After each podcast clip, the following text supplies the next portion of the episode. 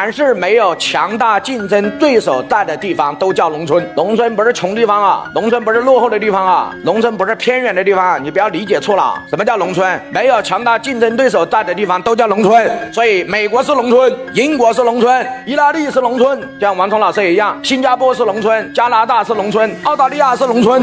为什么？因为那个地方没有我的竞争对手。哎，各位同意吗？